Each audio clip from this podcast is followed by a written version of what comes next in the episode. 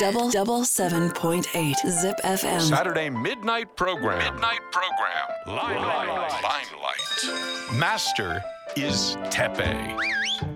時刻は夜の11時半を回りましたこんばんはてっぺいです毎週土曜日のこの時間は僕てっぺいが1時間にわたってお送りしていくライムライトライムライトとは舞台で使われるスポットライトのことこの番組ライムライトは毎回さまざまなジャンルのゲストを招いてゲストの方の現在過去そして未来という人生の舞台にスポットライトを当ててトークしていく番組です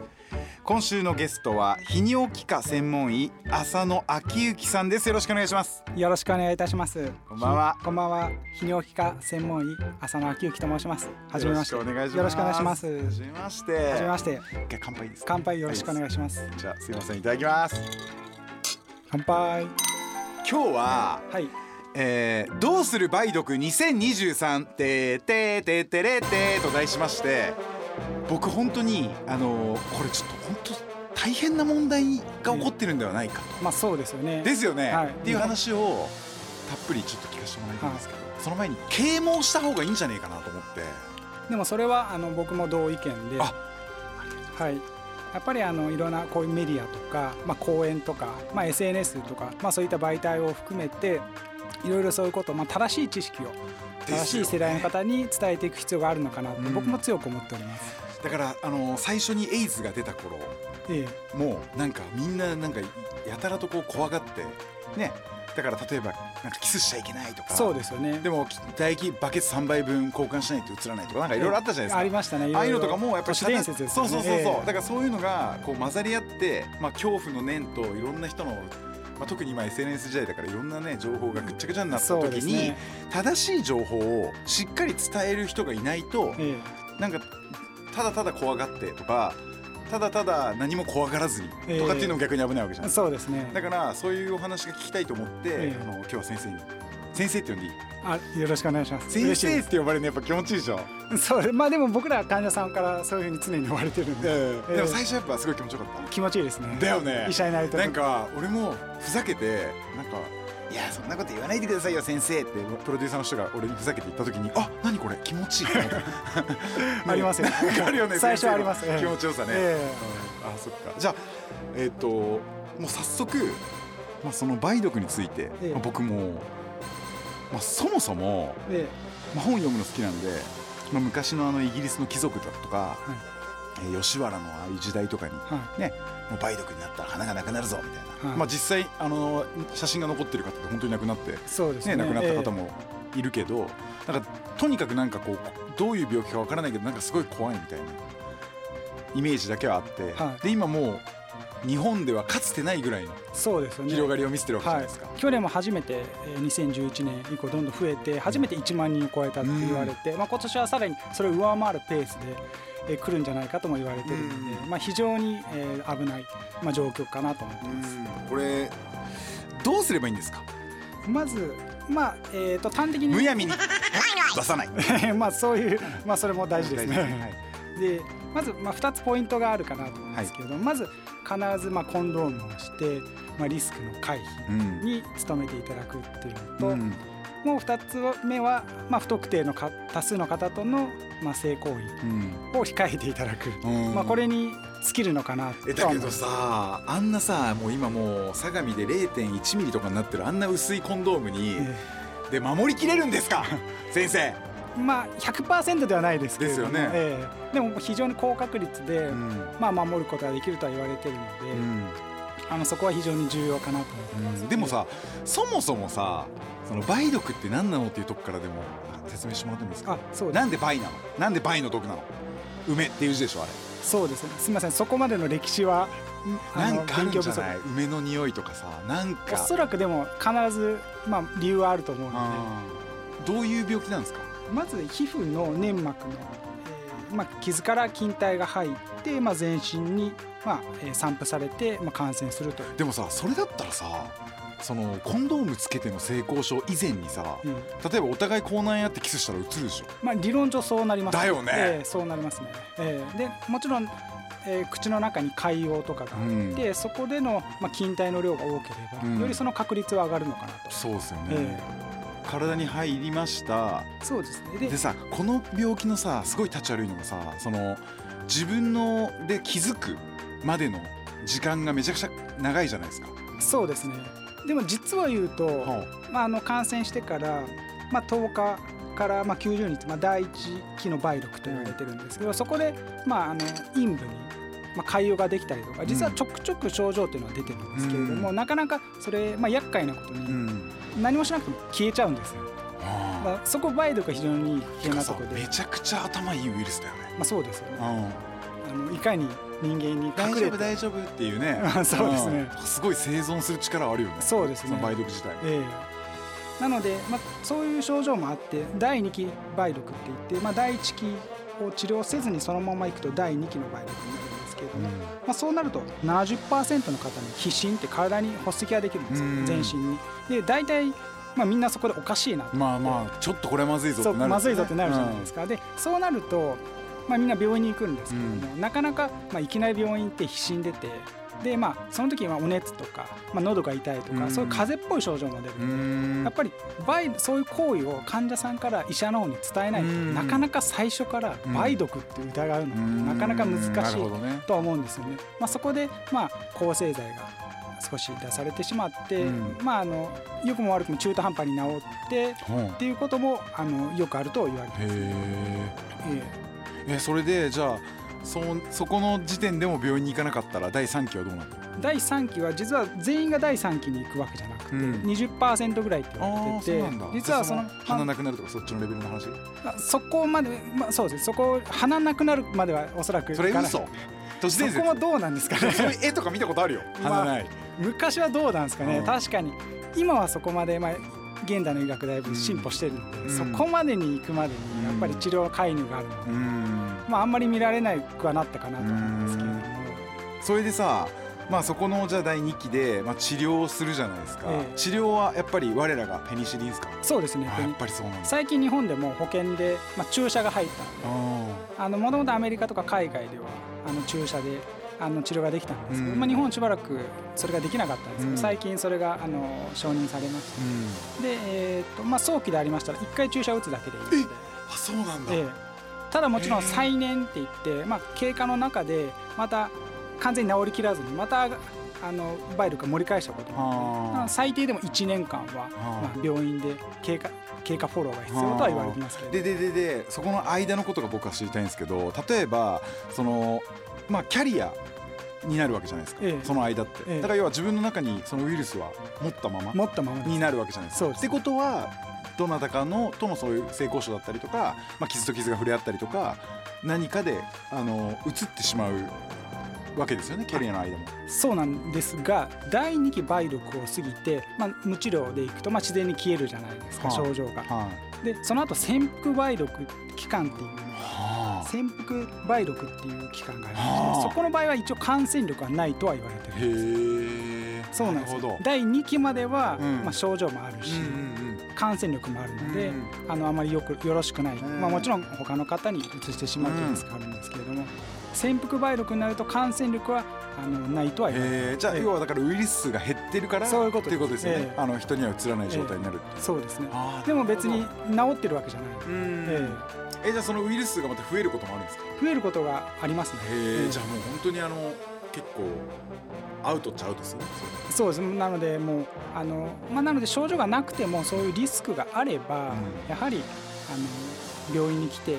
まあ、性感染症のチェックうんっていうのをあのしていただく方がいいのかなと思ってます、うんまあ、最近ブライダルチェックって言って、まあ、ほう結婚する前にまあ妊婦さんが、まあ、性感染症一通り調べるっていうのがあったりするんですけどあーまあ、それは、まああのまあ、結婚じゃ前じゃなくて、うんうんまあ、お付き合いしたタイミングでもうん何かしらのタイミングでも、まあ、少しあの自分の自己ケアというか、うんそういう検査は必要なのかなとう思ってます。んあと母子感染もめちゃくちゃ増えてるんですそうですねやっぱり一番あの被害被るのはやっぱ生まれてくる赤ちゃんなので、うんうんあのやっぱりそういうリスクは非常にあるあのでー、えええーでもそれで生まれてきたらやっぱりその子もそういうそういう治療をしてそのウイルスを減らしてってしないといけないんだもんねおそらくそうだと思うんですけれども、ええー梅毒今こういう風になってなまあ、数字的なものしか僕は見たことないですけど例えばなんか20代の女性が多くて40代の男性が多いもうおっしゃる通りですねみたいなのもねえあのえー女性がなってるじゃないですかええそうですねまあ、そういうのはその社会的な背景で、ね、今ああいうなんかやれパパ活だなんだとかそういうのの流れも乗っかってるわけだよね。そうですね基本的にもう明確な理由っていうのは、まあ、言われてはさすがに分かんないんですけど、うんやはり今哲平さんおっしゃるように、まあ、パパ活とか、まあ、不特定多数の方うんとの、まあまあ、マッチングアプリもそうですけどもそういう機会が増えてるっていうのとまたあと性風俗店の、まあ、不十分な感染対策もあるのではないかなという、うんまあ、そういうのもありますし、まあ、ちゃんとした明確な理由は分かってないんですよね。うんえなんか、まあ、風俗遊び行ったりとかええするのってあの一発弾が入ってる銃リボルバーの銃を頭にこうやってガチッガチッってやるのと同じだと思うんですよ。そのぐらいリスクがあるリスクがいつかえいつかうんなんかに当たるよってそうですよねなのでまあ基本的にはそういうところにはあの 極力行かないようにしてもらってっていうのが一番望ましいかなとえじゃあさあのたとえもうこれはもう本当に都市伝説の世界だと思うんだけどさ、なんか俺がきネットで読んだか人に聞いたか忘れたけど、ええ中国の造幣局でえ紙幣をあの数える仕事をしてる人がその紙幣についた梅毒の菌で梅毒になったっていう話嘘だと思う本当だと思う、えうんありえるまあ基本的に粘膜と粘膜がくっつかないあーとそ基うか本的にはじゃあ何かに付着したものでそんなぴっちゃびちゃなさなんかもうそうそうですね ねなんかもうっていう紙幣じゃない限りはそんなこと起こりえないからでさらに触った側もそちらに傷があってとーか、まあ、そんなことはないよね絶対まあゴムのサックみたいなのつけてるでしょうんそれこそだと思うんですけどコンドームのええ厚さみたいなじゃあそれはもうなんかそういう怖がらせるようなあれかな、かもしれないですね、えあーえじゃあこれはどう思う銭湯で、えー、と足に傷がある人に感染したそれはお風呂に入って湯船に入ってとかは基本的にはまあ検体量的に筋量的にないかなと思うんですけうんど例えば、まあ、肛門に病変があって、まはああ、その方が、まあ、椅子に座るじゃないですかサウナのさサうウわナめっちゃ怖いんだけど俺サウナ入るからでそこにちょうど、うんまはあ、自分の肛門があ触れるおたらまあリスクはなくはないかもしれないんちょっですけどとさもうこれ今の先生の発言であれが売れるよあのビート板みたいなちっちゃいこういうあの自分のお尻の下に敷くやつ敷くやつサウナ行くあそうだあんまりいかない本当なんかさやっぱすごい意識高い人は、はそのお尻が自分のお尻が触れるの嫌だから、はなんか小さい折りたたみのビート板みたいなの持って入ってきて、でそのタオルの上にそれをしね、知らない人が直に座ってるから、はそのビート板の上に座るっていうあそうなんですねんじゃあそっちの方が絶対よくない俺買う わもう買うわすげえアマゾンで、ええポチる そうてかゼロではないってことだね確率は低いですけど、ゼロではないのかな理論上はそうなりますねあーえあとはじゃあ移るあの経緯経経路はだからその性交渉はもちろん、まあ僕も結婚しししましたしもうおめで絶とうご対ざいまにすそんなことは起こらないんですよ、ええありがとうございます、で大丈夫じゃないですかでもそれ以外の、あのー何経路もなんか怖いなって思っちゃうんですよなるっほてどいう意味でだからそのさっきの銭湯なのか、はさっきの紙幣についたなのか、なんかいろいろなそういうのをちょっと他にもなんか今までの例とか症例とかまあ、基本的にでもまあ一般的にその日常生活で普通に生活ぶする分には、まあ、あの大丈夫とは言われてるので、まあ、その、まあ、サウナの件もですけど、うんまあ、非常にレアじゃないレでアすか。。レアケースってことだねもうドンピシャでそこに座らないといけなういんまあですし、だから基本的には大丈夫かなと思いえ先生見たことありますその肛門の病病変ますあ見たことありますね、へーええでもあのーどういうそんなた感くじえーとまあニキビみたいな感あその方はあのイボのようなものがたくさんできててあー形じへえまあでそんもなその時点で経験おはないかしいなってまああるよそうねです普よね通、えうえんじゃあ今までは先生の方がすごい知識量もすごかったしあの先輩先生だったけど、ええこっからは俺が先生になっていいお願いします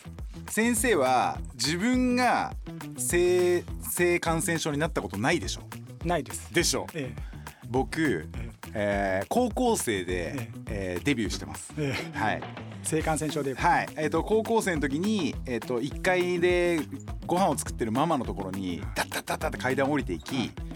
それであのー男性器を、えー自分で絞ってえ「見てママ海が出てくる」って言って それでママがすぐ私に5,000円を渡しえて「病院行ってきなさい」っつって、まあ、それが僕の臨病デビュー。臨病だったんですねはいああ佐藤君もむちゃくちゃ痛かったんだよねかゆいですよねあかゆいだけどあれって、えまあ、もちろん僕は薬で治しましたけど、えあのく薬なしでも治せるの知ってますあそうなんですそうそうそうあ分かんないこれでもあんまりあのその医学の世界ではやっちゃいけないことなのかもしれないけど、ええ要はその定期的な尿とかええをして、そのまあ尿管を、ウォッシュアウトそうそうそうそうそう、ええ流し出すってことですねそうそうそれでなんか治すっていうなんか結構なんか荒っぽい治し方も、えーあるでも結構その痛い期間とかが長くなるかなと思うんですけどそういうあと治療ねだとええなんかもうすっげえムズムズするんですよあーその尿尿道のはいなんかね要はだから男性器のあの下側が下もがうすっごいムズムズするんです先ですかいやえっ、とね真ん中ら真へんんか中ららへん付なんけです根ねにあかけーてじゃあ痒くても変えなそうなんですよとくもそうなんですよあーなるほどそれは経験ないでしょ経験ないですほ ら俺の方が先生だあと勉強になりますあとまあでもその辺の、まあ、これから皆さんも今これ聞いてる皆さんもこれからまあそんなのはなり得るじゃないですかそうですねだからそれは今治療方法としては一発だよねそうですねあの粉をさ水と混ぜて飲むやつなんていうのあれえっ、ー、とジスロマックです、えークラミジアで、え うー、んと一か回もで、ねえうーんああれはクラミジア用あれなはんだクラミジアですね、へえーーあじゃああのなんか錠剤ななんかみたいので梅毒に関しては、まあ、その注射もありますし注射をやってないあの医療機関だと、まあ、内服、まあ、抗生剤をでもちょっと期間が長くなっちゃうんですね4週間とかを飲まないといけない時とかもありますのでえ臨病は今何で治すんですか臨病は基本的に一応ファーストラインとしては点滴の抗生剤です、はいでそれもはい1回だけでいいので、はいはいはい、えやったことありますやったことありますか、はいでそこからデビューし、ええー僕がもうそういうとこに行くのやめようって思ったのはあの1年で4回違う種類の性病になるっていうえのを経験したことありますーすごいですねでしょそれであの大須の田和田泌尿器科さんええもう常連になってたってあそうないんうです時代が僕ありま してまあ本当にやさぐれてたんでしょ、はいはいまあ、今のね妻とも出会う何年も前であすしそういうこそんで、えーほぼいろいろな、えー性病の数々そして治療の数々を受けてきましたと僕より先生ですねそうですよだからなんか教えてほしいことって言ってくださ いよ今後よろしくお願いします でももうならないんだよあ もうなら、はいもう今は失も礼ういたしましそういうたのがないんだよ不特定多数とあもそういうことですねでもさそのなんか中で僕はその自分がなってた身からして言わせてもらいますけど、ええこれいい話になりますけど、えいいえですか最終的に、その自分がなることに関しては全く怖くないですなぜなら医療がめちゃくちゃ発達してて、まあそうですねまあ先生の大先輩の大先輩がもう何世紀前かにペニシリンを見つけた時点で、そうえもう俺たちはほぼ勝ったじゃないですか、まあそうですだけどやっぱりそれを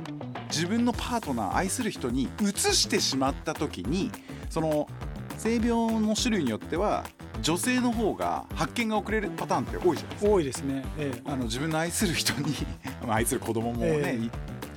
に移してはいけないっうんうんていうで移したらぶっ殺されるっていう,、 まあそうですねの気持ち、立場的にそうそうそうそうそれ がもう全てだったと思うんですよ。ええええそうですねうん、だからみね今聞いてると、はいなんかさ性病ってまあなんか変だなでも違うだろうなみたいなのですぐに治療に行かないじゃないですか。そうですね行かないんですよ違っててほしいっていうのもそうそういそ思ういそもあうりいまうすから希望的な自分の観測で、ええなんかああでもまあなんか変なにね生み出てるけど違う だろうな変なブツブツ出てるけど違違ううだだろうろうなみたいな、 えなるけどでも結局そうじゃないえでえすか、まあそうですねだからそれを誰かに移す前にやっぱり泌尿器科に診断診察してもらいにやっぱ行かなきゃいけないですよね。そうですねええもう本当に大事なパートナーに移す前にもちろんそこで食い止める仮に自分がなってしまっても、んええなのでそこいうとこはええ非常に大事かなと、ですよね。えでそんな中「これはダメだよ恐ろしい性病ベスト3」まあ今だったら梅毒恐ろしいじゃないですか。えそうですで、ね HIV も性病にカウントされますか HIV も性病ですねあー HIV もまああの非常に怖い病気にはもうずっと変わりなくて、うんまあ、梅毒は基本的には治るんですけど、うん一応今 HIV 感知するっていうことが今ないできないんあーですよね。ではただからその発症を抑えるってことはできるんあです、ね、そうそうなんですよなので、まあ、長く付き合うという慢性疾患っていう部類に入ってるんですけれどもやはりずっとまあお薬飲み続けないといけないっていうのがあるので、まあ、非常に患者さんの負担っていうのは大きいですね。じゃああれは新型臨筋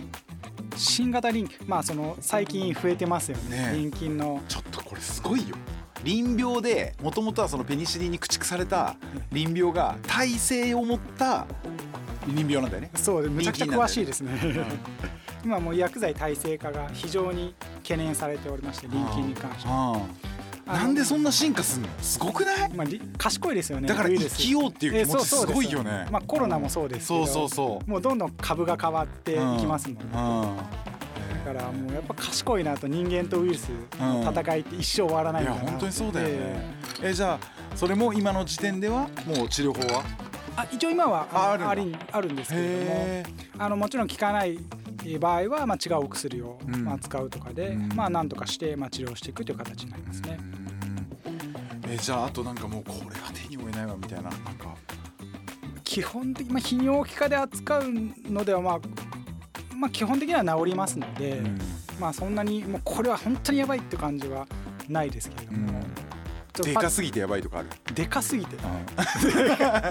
でかっみたいなでかすぎての経験は自分はないですねあないんだ えもう床についてるみたいな ないないえないですすいませんあそうかそうかそういうね、ええやっぱそういう数数,、ね、数やっぱ診似て察ましすてるから、えやっぱあるかうんいななかったですねなかったねえ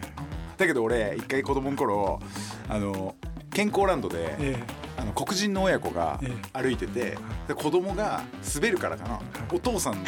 捕まったりする時があったえそんな漫画みたいなすごちっちゃい子なんだよちっちゃい子がこう掴んで歩いてたっていうのを見たことあるけど手すりみたいなねそうそうそうそういやだけどあとじゃあ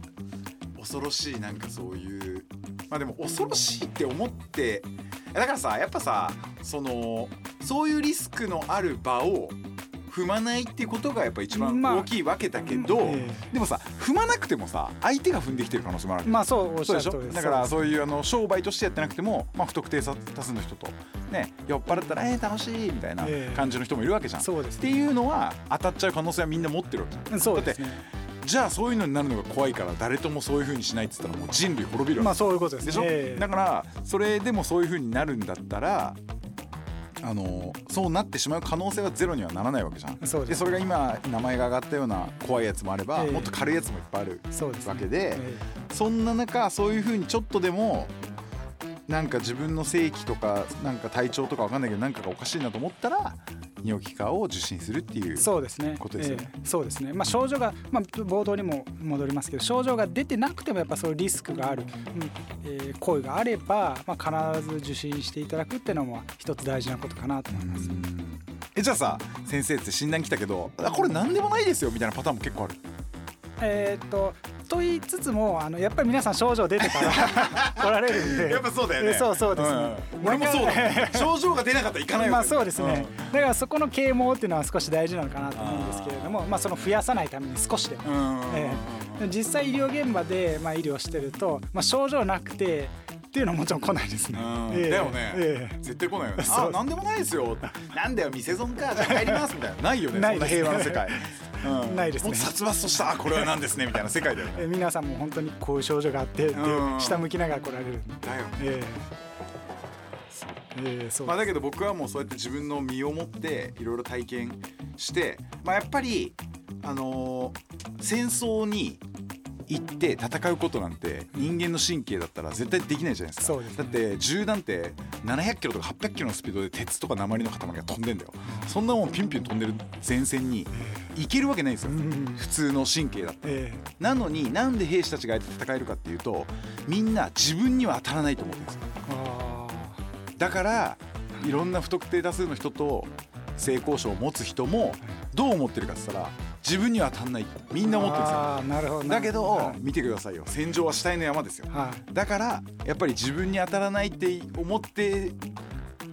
戦場を股にかけてはいけないいいけない というかそういうことそうですよね同じことですねそうですよねえええまあ、僕も若かりし頃本当に俺には絶対に当たら ない俺全然なんないてかまあすでに高校の時になったことあるけど、ええだけどそう思ってたけど結局当たったわけじゃないですか、ね、ええ一回なったらなりやすいとかあるええーと梅毒とか淋菌とか、まあ、クラミジアになるとどうしても傷ができるので、まあ、そこで、えー、と HIV の方とかと性交渉するとそこに HIV が感染しやすいっていうのはあるんでだからセットっていうのってそう結そうなんで構すよ多いっていうそうなんですよじゃあだから梅毒に関してはもうそんなに別にめちゃくちゃ怖がることではないうん、そうですねあー基本的にはもう治りますのですっごい安心した良かったです、うんえええだからって遊ぼうと思ってるわけじゃないよ、ええだけどすっごい安で心もそこの安心って大事ですよねそそれれそれ本当大事だって逆になんか治らないって思うとその現実を見たくないってことで病院にいらっしゃらない方も実際いるので、ええそのちょっと怖いけどでも診断されたくないっていうあーなので、まあ、しっかり治すよっていう安心感があれば、まあ、一つあの病院に来る来やすさも増えるかなと思うので、うん僕はあのそこはお伝えしいたいなやとそれ本当重要なことだと思うええうん、治るからあなたは助かるからっていう助かりますからえこえとをちゃんと言わないと今もう本当に情報だけが錯綜してそうてそうなんですよね。なんかもう何が正しいのか、ええ僕自身も分かんなかったからもう誰かに聞きたいって、ね、ずっと思ってたわけじゃん、だから先生に今日来てもらって聞けてよかったわそれ、ありがとうございます。うんそうですねあと先生が知らないのはあの泌尿器科での受付でフルネームを呼ばれる恥ずかし さああしかも本名で俺言われるから「小池哲平様」って言われる小池さんなんですそうねそうそう本当恥ずかしいからねでも最近そういうのもあって、まあ、番号とかあってちょっとそういうあそうなんあのだプライバシーを守るうん、流頼むれよには、まあそうですよ守ねってよ一応ラジオとか出てんだからテレビとかもうそうなんですね、そうそうそうそれはもうなった側のやっぱ気持ちをね聞かないと分かんないでしょ、うんそそうですね普通に名前呼んでましたねでしょ ダメダメ、失礼いたしました、うん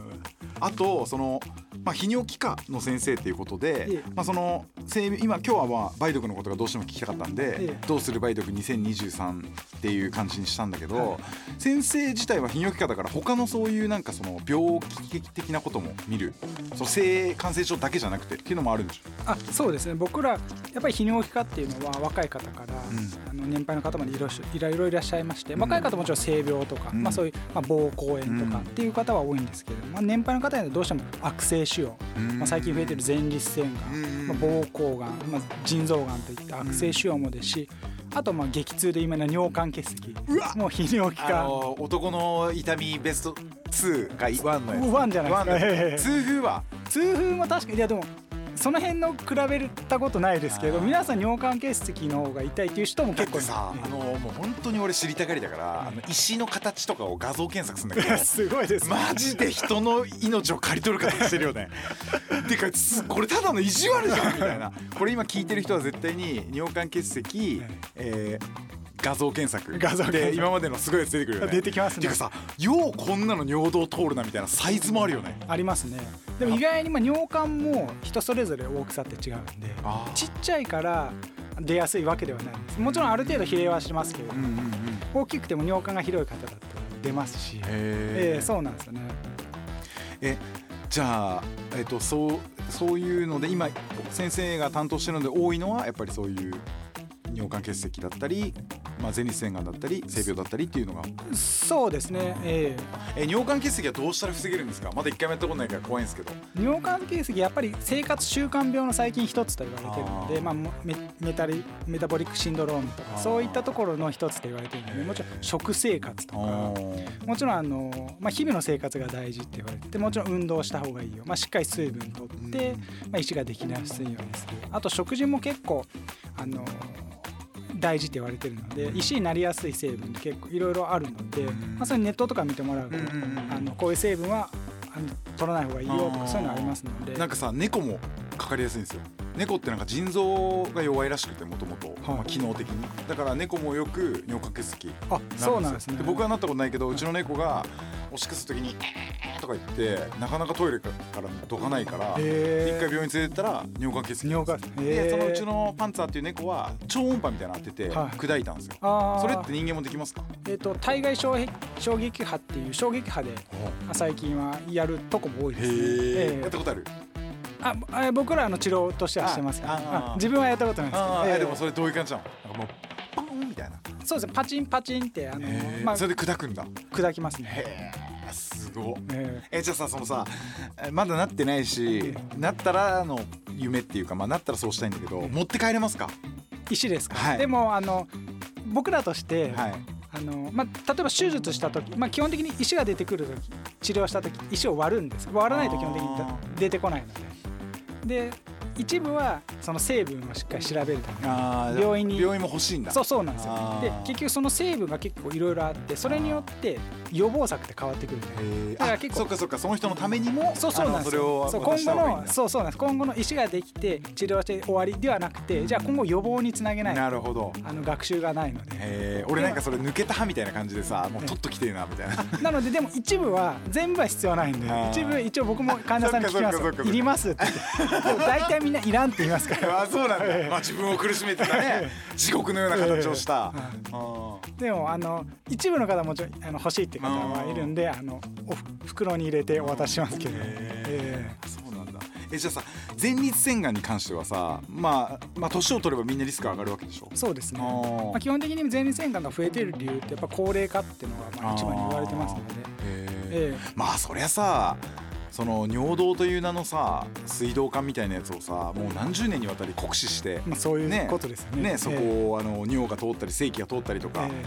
してるわけじゃん、ええだからそれは錆びてくるというかさ、まあそうですね劣化してくるわけでしょえそうですねあでもそれがやっぱ原因なのえそうですね、まあ、高齢化っていうのもありますし、まあ、あの食生活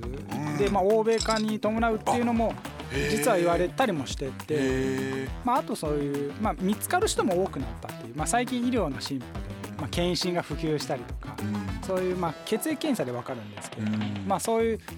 まあえーそういう検査がだいぶし良くなってきたので、まあ、みんな早く分かるようになったっていうのもあって実際罹患者数がガーッと増えてるでもさそれって悪性腫瘍だからがんのがんってことだよね、がんですね。ええで前立腺がん前立腺がんでじゃあさ前立腺がんからのさそのなんていうの体にの他の部位にあのそれが飛ぶことっていうのとかもあるわあけありますねへあの前立腺がんは80%ぐらい骨に行くと言われてーうわーめちゃ痛いやつじゃんそうですねうん皆さん、ええでもへ前立腺がんは、まあ、基本的にはあのコントロールしやすいっていうがんでうんあの非常に有名なのでんもちろんがんだからっていう形であの悲観なさることはなくうてん実際しっかり薬でコントロールはできますので、ーまあ、あの満足した生活は、うんあの送っていただけますので、うん、あのそこは非常に、まあ、がんの中ではまあ非常に、まあ、良い方のうん要は良い方のがんですね。ええじゃあもうこの、まあ、先生にこれ相談するのもあれなのかもしれないですけどまあ風俗もうやめました、ええこれでもうそういう刺激を外からも求めてません、ええそれはなぜなら妻を守るためです だけどそれだったら自分で開発しようかなと思ってるん ですよこれについてはどう思い ますこれについてはどう思いますええでもどういうふうにされるんですかいやだからそれはもうあのわかんないけどなんかそういうあの買ったりとか届くんならまあそれでもいい けどそれっていうのはあの体にとってよいいこと悪いこと炎症が起こっちゃうかもしれない、まあ、あーがんにつながるかどうかっていうのはちょっと定かではないですけどもあの何かしらの炎症とかそういういろいろいきなり初めてのやつがうなぎさばくみたいな話を大丈夫 それみたいなまずいまずいまずいになるよね、ええだからそういうことはまあプロ、まあ、プロがいるのもおかしな話なんだけどだけどそれはあんまりこうもちろん先生のサイドからしたらやめた方がいいですよって話ですねまあできたらやめていただきたいですねだけどできるんだよ ねなんでなのなんで神はそんなに罪作りな体を作ったのだってそんなの必要ないじゃ んまあ、男性にだけですしねそうそうそう、えでしょ、えうんそうですねこれなぜなんですか先生 そこはまた調べて お伝えします持って帰りますわかんないよね Double double seven point eight Zip FM. Saturday midnight program. Midnight program. Limelight. Limelight. 今週は泌尿器科の専門医浅野昭之さんにお越しいただいておりますいやもうだいぶ先生あの、梅毒というものが何かとか、えーしいろいろなそういう性感染症以外も分かってきたんですけど、よかったです先生がええなぜ泌尿器科医になろうと思ったのかを教えてくださいまあ、これ高尚な理由は一つもなくて、 そうなんですよちょっとかっこいいこと言いたかったんですけど、でしょなんかもうお父さんが、ええねえなんかもうなんか大変な巨人に食われ巨人に食われさなんかもうそういうのが欲しかったのに。いや高尚な理由はあの決してなくておう僕、まあ、大学生の時に、まあ、病院実習っていうのが56年生の時にあって、うんあの各科を回るいろんな科を回るんですけど、まあ、普通自分の科にみんな先輩はき来来てほしいから、うんもうぜひうちの課に来てよってうん勧誘するんですよ、そうそうでサークルみたいなあそうですねでうちの課はこういう魅力があるから、こんなことできるからかっこいいよ、だからうちの課においよ出よって勧誘するん、うんしてくれるんですけど、うんうんうん普通は、そうだよねでも僕はそういう課にいろいろ回った時に全然勧誘されなくて「お前はすごい泌尿器科っぽいな」って言われたんですそんなことあるそうそうなんですよ全然僕も泌尿器科っぽくないよ 本当ですか、うんなんかすごい清潔感あるしかっこいいしあほんといやいやいうんやすごい泌尿器科っぽいなって言われてそれでもさそういう口説きでしょででもでも本当に例えば循環器内科の先生とか、うんそれ消化器内科全然違うとこが「お前泌尿器っぽい」っていうふうに言われてもうその時あんま分かんなかったんであーもうこれはもう自分は泌尿器になるしかないんだなとそん思なっこてと嫌われてただけでしょただ ですかねポジティブに捉えちゃうんだう あそういうことなんだと思ってへなったんですけどうんでもやっぱり実際になってみてすごい良かったなと思うのうが、んやっぱり患者さんを診断して、うんまあ、治療も自分ができてその後もフォローも自分で一貫してできるんですよ。そうかそうか例えば内科と外科が分かれているような科だと内科で診断しても内科の先生手術できないうんので外科の先生にお願いするんです。うん確執もあるしね内科の そうよくご存知 なのであの一貫して患者さんをずっと見見させてもらえるっていう意味ではすごいいいなっていうう、んまあ、はいって思いますね。うんあと雰囲気も泌尿器科医ってちょっと体育会系でおおそうなんだあそうなんですねへーやっ診療科って結構カラーがあるんですようんあるよねあありますだからどっちかっていうと今の内科外科で分けると外科がめっちゃ体育会系そうで内科中川が先生はちょっあとの文化そう系文の化系っていう感じがあるよそうそうもねうざっくり言うと、まあ、まあ僕の主観で、まあ、そういうイメーうジんな感じで泌尿器はあの、まあ、体育会系うんだけどガチガチの体育会系ではなくて、ほうまあ、仕事ももちろん全力なんですけうど、んまあ、プライベートも全力でほうもう全てに全力で、まあ、日々の満足感が高い人が多いへーと僕は思っててへまあ、それを言ってくれてたんじゃないのかなあーそのなるほどねええなのかなと思って、えええそういう感じじでゃあす、先生の日々の満足感はあのその要は仕事じゃないところは何なのまあ、仕事じゃないとこ、まあ、もちろん、まあ、僕仕事が結構好きなので、うんまあ、仕事を結構やってますし、うんあの土曜日日曜日とかもその、まあ、各病院のお手伝いに行ったりして、うんあのまあ、結構ずっと働いてることもありますね。えええその大学時代は大学もなんかどっか違うとこ行ったりとかあそうです僕もともとあのテレビに出たくてはえーで高校の時にテレビに出れる職業は何かってあおもう本当にアホなんであはのあそしたらアナウンサーじゃんってなっておおーあもっうて非い常うにかさあの泌尿器科向き顔っていうより、ええあのアナウンサー顔じゃんめっちゃ本当ですアナウかンサーっぽいよあありがとうございますうん今から行きますかねいや今からはちょっとあれかもしれないけどうんそうなんですよあのもともとあそのアナウンサーになりたくってへー一回東京の大学に、あそうなんだ、えーへー行ったんですけれども、えーやはりまあ非常にまあ難しいアナウンサー、おまあ、調べるといろいろ難しいかなっていうのもんあったしそうですねまああの、まあ、そこまでちょっとまあ熱も大学に入って熱も冷めてしまって、まあ、将来の、まあ、やりがいがある仕事が何かなって思って調べてた時に、まあ、あの先輩から、まあまあ、医者はすごいやりがいがあるよと、うんまあ、その患者さんもそうだし、まあ、家族の人生も、まあしょうまあ、すごい大変だけどやりがいあるよってことで、まあ、医療の道に来たっていう流れですね。うんなのでもともとメディアに興味があるあそうなんだえええじゃあ今日とかめっちゃ楽しいんじゃないいやそ うです。楽しんでるでしょええ楽しんでます実は。よええうんバレました。ここに来てええあそうなんだえじゃあさ今後さそれこそさ今のね先生の知識とかをさ、もうこのラジオのこの「ライムライト」だけじゃなくて、えね、テレビとかでそういう、ね、今そういう病気がありますとかさ、ええ梅毒ありますとかいう時とかになんかコメンテートをしたりとかそういうのもまあいずれはあのそういう形であの関わらせていただきたいなとはうんやっ思ったて方がます。いいと思うよ、えわかりやすいしすごいハキハキねしてるしえありががとうございます。うんそうか出たがり なんだ出たがりです。いわゆるいわゆ る出たがりなんだねえ え出たが